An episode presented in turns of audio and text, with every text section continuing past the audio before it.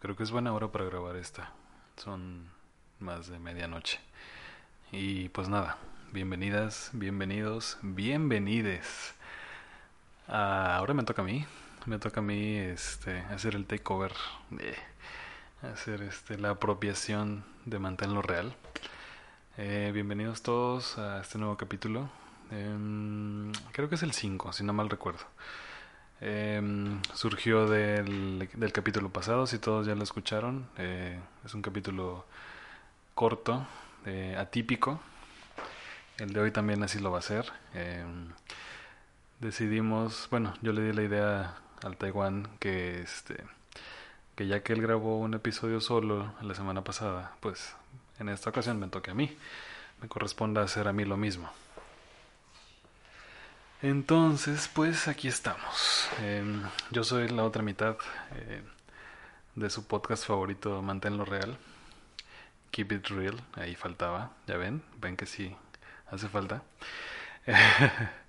eh, pues nada, yo soy eh, Ramiro Rodríguez, mejor conocido como el Sargento Malafacha. pueden seguirme en redes sociales, Twitter e Instagram como SGT Malafacha.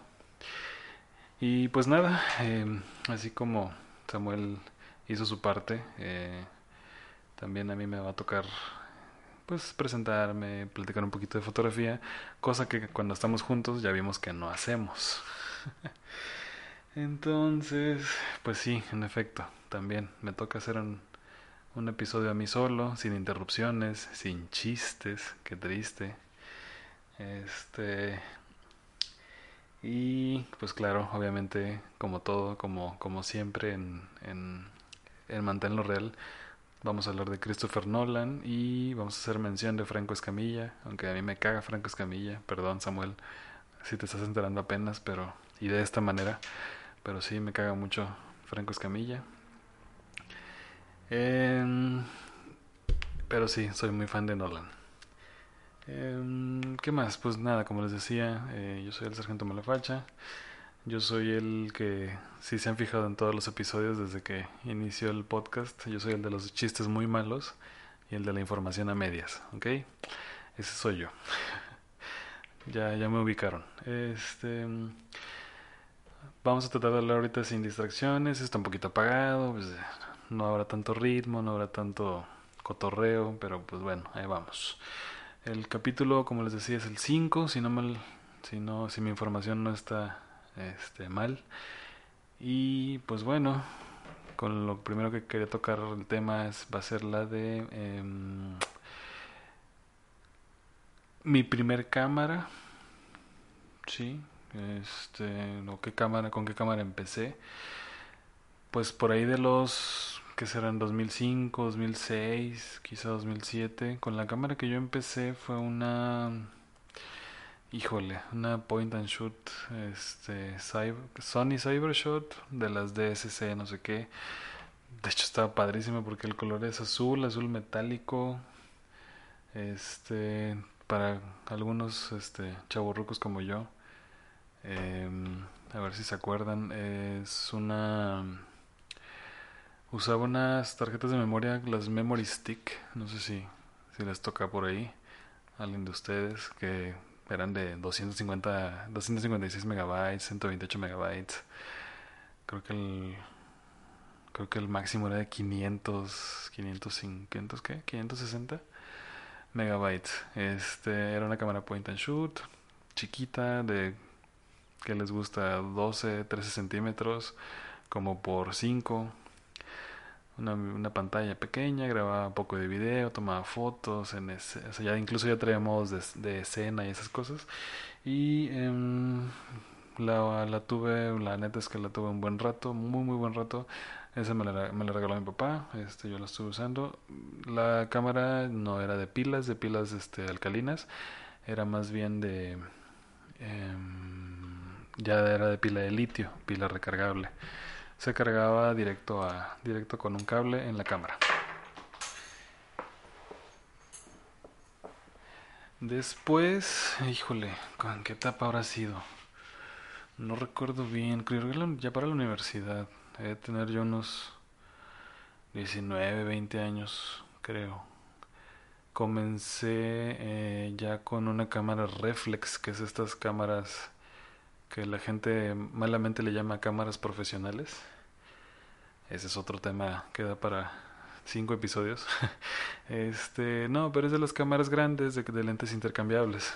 Em, esta cámara era, es todavía existe, es una Nikon D200. Em, pesada, pesada, pesada como ella sola. Es una cámara que em, muchas piezas, el cuerpo y todo, todo era, metálico y eso lo hacía bastante pesada. Colgada, traerla colgada en el cuello era un, era un martirio. Prácticamente sentías que estabas haciendo gimnasio, no sé. Este, y la, la, tuve usando por muchos, muchos, muchos años. Esa cámara em, era limitada, sí, limitada, tenía 10 megapíxeles. Ah, bueno, la anterior, la, la, la Sony Cybershot, eh, era como de 5 megapíxeles, una cosa así. Eh, la, Nikon, la de 200, era como de 10 megapíxeles. Era muy curiosa porque aparte del peso y de lo tosca, pesada que era, eh, había también traía una memoria compact flash. Sí no sé si alguien la llega a conocer. Una tarjeta de memoria cuadrada como de 4x4 algo así eh, bastante tosca también la memoria. La ranura enorme enorme enorme. La ranura de la, de la tarjeta en la, en la cámara. Y en esa cámara eh, traía pues de hecho es el mismo lente que traigo actualmente el 18-200, 18-200 milímetros. Eh, un lente muy versátil, eh, tengo distancias focales para aventar para arriba. Y es un poquito pues parcialmente oscuro, digo, pues es un 5-6, 6-5, no me acuerdo exactamente, pero anda en ese rango. Este, obviamente no es tan luminoso, pero pues sobre todo me encanta la versatilidad del lente que puedes hacer paisajes y, y puedes, con los 200 milímetros puedes aprovechar a hacer close-ups, ¿sí? Y eso me gusta, que si me conocen, si han visto por ahí, me gusta mucho tomar retratos y close-ups. Y super close-ups también. Entonces, este... Eh, excelente, o sea, aún a la fecha lo conservo. Eh, la de 200 la tuve más o menos como de entre pues sí, como del 2012, 2000... Híjole. Perdón, no 2012, no, no estoy mal en fechas. No, sí, 2012, claro. 2010, 2012 más o menos. Em, hasta por ahí del 2015. La verdad es que, o sea, tomé muchas fotos con esa cámara. Eh, fueron ya pues ya el hecho de traer una cámara de, lentes intercambiables de un cuerpo muy pesado, pues ya incluso hace que te creas otra cosa, ¿no? Este, tomé muchas fotos con esa cámara, con lo limitado, ah, eso no les dije, no les dije, lo limitado de la cámara en el sentido de que me ofrecía nada más 1200 de ISO. O sea, para quienes entienden lo que estoy hablando es nada, o sea, en situaciones oscuras prácticamente era imposible tomar fotos este sin ayuda de una luz artificial, o sea, llámese flash, flash integrado, flash externo, este o bajas velocidades era casi imposible, entonces era muy complicado. Entonces, este ya para 2015, 2016 hice el cambio de la D200 de Nikon a la D7000. Otro dato que nadie pidió es que la D200 eh, a pesar de que la trae la numerología como si fuera de gran formato, este de FX no, es una cámara APS-C, es una cámara de DX. Este, ya ven que Nikon, bueno, si son seguidores de la marca, Nikon trae un pinche desmadre, mi primer grosería en el podcast, este, de hoy un desmadre con las no, con la numeración. De repente se brinca de los miles a los cientos y de los cientos a los miles o a los tres, cuatro, cinco y no sabes no sabes cuál es cuál. Esta 200 es medio formato. Este vaya sensor recortado.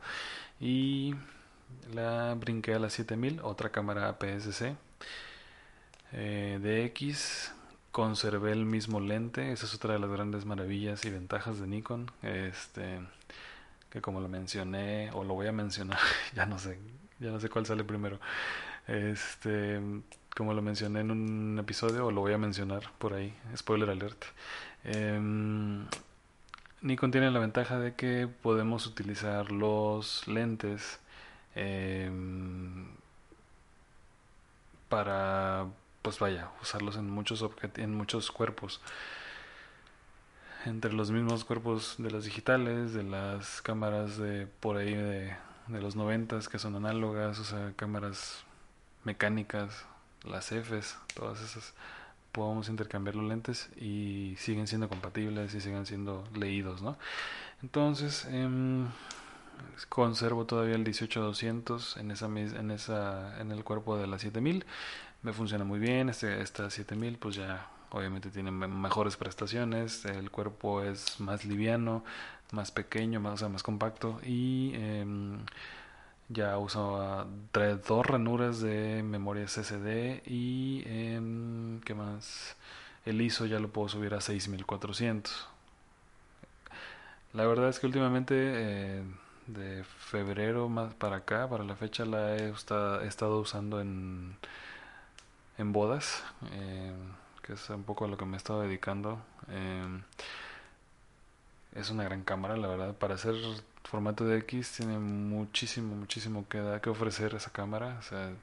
Sus prestaciones son muchísimas y em, funciona muy bien el flash integrado, pero por ahí me hice también de, de un flash este, externo, flash Cobra, tipo Cobra. Em, el Speedlight, creo que es el 600 o el 800, no me acuerdo qué número.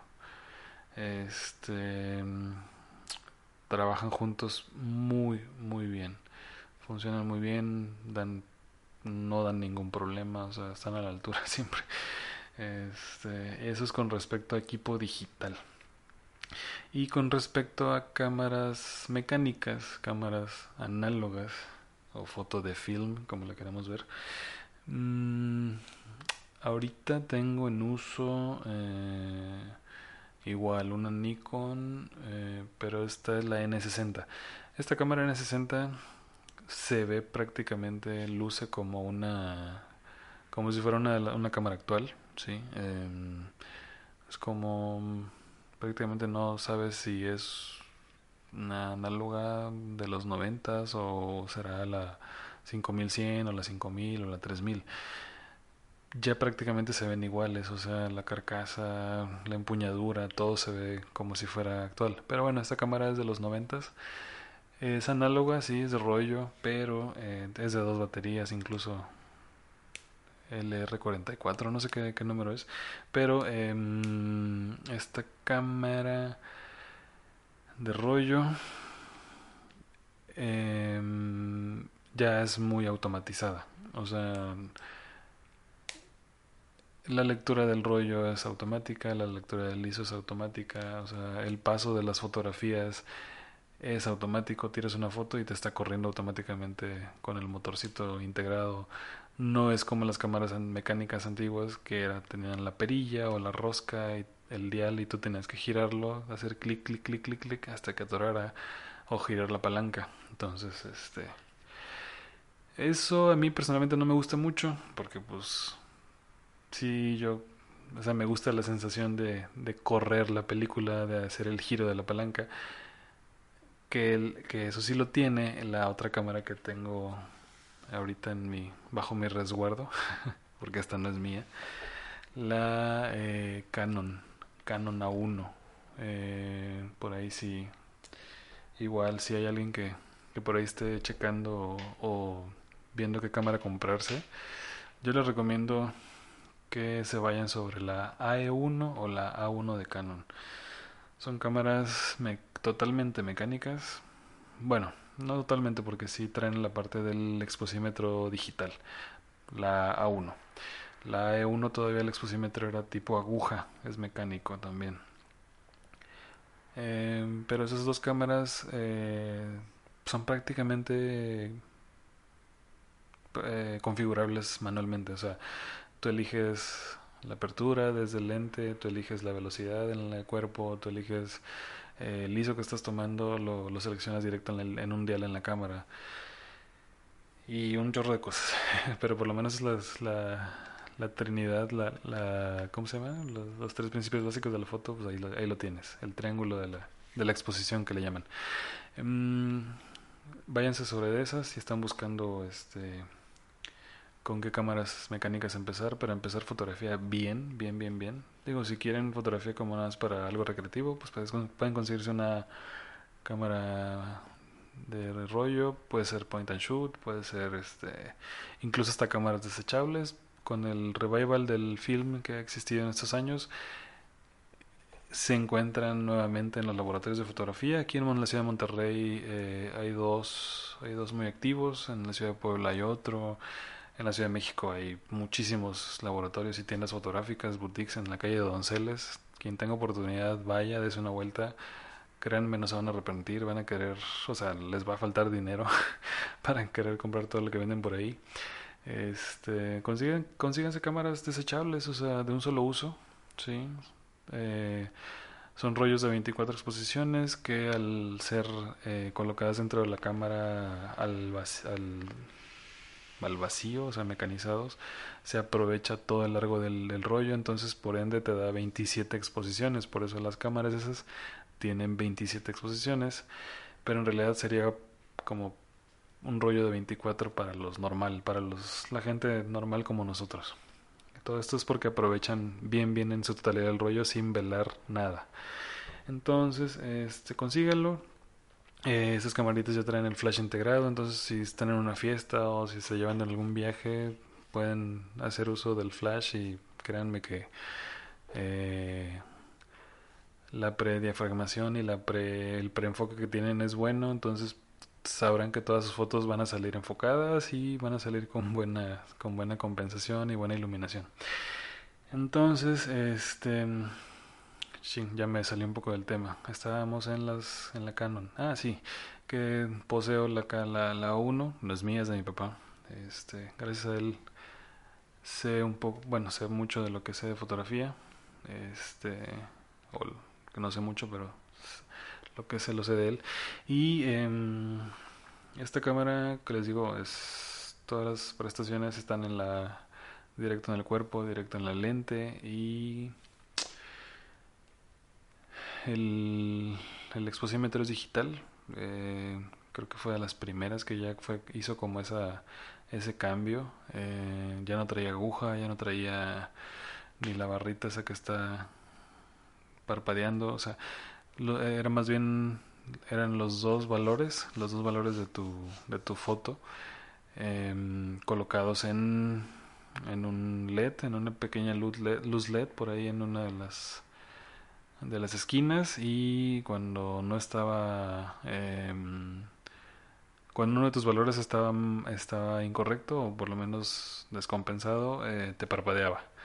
Y te o sea para avisarte que tenías que cambiar ese valor ya sea el de la exposición el de la apertura o el de la velocidad. Y pues nada ya me metí en temas muy, muy técnicos que sé que vas a hacer ese va a ser el comentario del siguiente episodio. Eh, pero bueno, yo me puedo perder en eh, contándoles cosas técnicas y cosas este de teoría y ese tipo de cosas. Que bueno, no creo que no era el caso hoy. Este no, no, no, acabo de hacer algo que creo que me voy a arrepentir, si no es que ya me arrepentí. Estaba escuchando el Híjole, qué malo, qué malo está.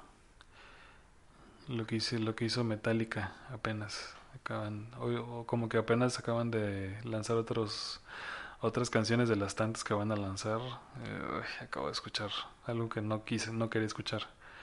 Bueno no tenía ganas de escuchar pero por morbo lo hice. La canción que sacaron con J Balvin y también la canción que hizo cover esta estas chavas mexicanas eh, Hash. No no lo hagan por su bien, por el bien de sus oídos, no lo hagan. ¿sí? Todavía el cover de San, Vincent pues, quedó muy al estilo de ella, pero tampoco era necesario hacerlo, ni escucharlo. Así que bueno, esas son mis no recomendaciones. no escuchen ese álbum nuevo de Metallica. Em, no pinta para nada bien. Que sí les puedo recomendar, eh, vayan al cine. Eh, estamos en pandemia, entonces, bueno, los que quieran, los que puedan, vayan. Si todavía no quieren salir, pues hay ya muchísimos servicios de streaming que, streaming que, que están al alcance de todos. vean mucho cine, vean si quieren hacer fotografía, em, vean cine, vean, o sea, ven películas, lean, escuchen mucha música. Yo soy de la idea de que lo último que debes hacer para aprender fotografía es ver fotografías. Em, porque saturas a tu ojo. Sí, saturas a tu ojo y más bien lo que tienes que empezar a, educar es a tu mente. O sea, es como que echarla a andar, como que, que se vuelva creativa, o sea, que, que desarrolle tu hemisferio. No sé cuál es el hemisferio creativo, le desconozco, creo que es el derecho o algo así. No, no sé les voy a fallar con el dato, ya, ya ven, soy Ramiro dando información a medias. Este, pero pónganlo a desarrollar y eh, después se enfocan en, en, en lo demás. Porque ver fotografías, ver cuentas, ver páginas, ver blogs, solo hará que que se guíen y que intenten replicar algo, pero pues a lo mejor ya hay un millón de cosas iguales a esas. Entonces, qué mejor será que, que tú trates de salirte de eso, de eso normal o de eso que es como muy común y hagas algo distinto. Igual, no vas a descubrir nada, no ya todo está descubierto, nadie ha descubierto el hilo negro, pero podrás sobresalir eh, por lo menos de, de, tu comunidad. Entonces, esa es mi recomendación también. Mm, cine, Nolan, eh, Wes Anderson, o sea, yo, bueno, no sé si hay gente que me siga, que, que me escuche y que me siga desde hace mucho tiempo. En, en mi Instagram yo suelo eh, hacer mis composiciones fotográficas de acuerdo con líneas, este, muchos elementos arquitectónicos. Y les digo, hace muchos años cuando eh, Instagram estaba muy de moda en los 2015 2016. Hacía mucha fotografía eh, con perspectiva, con puntos de fuga, este, perspectiva muy a lo Stanley Kubrick, muy a lo Wes Anderson, este, que son mis dos grandes referencias en cuanto a lo visual. Eh, vean cine, este, analicen las películas, este, analicen la, cómo colocan las cámaras, vean cómo incide la luz en los objetos, en las personas, cómo iluminan los fondos, todo eso, analicen, analicen. Y este el trabajo de Nolan también es muy bueno, muy muy bueno. Eh, en lo personal soy muy fan de Dunkirk. Eh, creo que es de, es de mis favoritas. Eh, ¿Cuál otra será mi favorita? de el, el origen. Eh, creo que el, el, origen y The Prestige. Eh, no me acuerdo cómo se llama en español. Son muy buenas las tres. Creo que en ese orden sería mi elección. Y obviamente, pues mi cariño especial para las de Batman, pero este las primeras tres son, son de mis favoritas. Vayan a verlas y todo lo que puedan ver de Kubrick y de Wes Anderson también. Y pues nada, ya me alargué mucho, según yo, como tengo menos autoestima y menos este y menos confianza en mí mismo, yo dije que mi episodio iba a durar a lo mucho 10, 12 minutos, porque pues dije, no, pues que voy a hablar, pues no sé, no soy tan fácil, eh, soy bastante tímido para hablar solo y miren, ya llevamos aquí casi media hora. Y pues nada, eh, creo que ya lo voy a cortar. Este, ahora sí hablamos de fotografía otra vez. Creo que son los únicos dos episodios en los que vamos a hablar de fotografía, el, tanto el anterior del Taiwán solo como el mío. no sé si se me, se me fueron por ahí algunos temas, yo espero que no, y si es así, pues los vamos a retomar por ahí en algún futuro. Y pues nada, eh, gracias por, por, llegar hasta este punto. Eh, ¿Alguna otra recomendación? Les puedo recomendar música. Este, volví a descubrir a Rush, grupo de los 70s, 80s de rock progresivo. Y este, últimamente estaba escuchando mucho a Porcupine Tree, eh, igual rock progresivo, que aunque ya no están, creo que ya no están juntos, este, o, siguen como en stand-by, pero permanente, pero vayan y revisiten toda su discografía.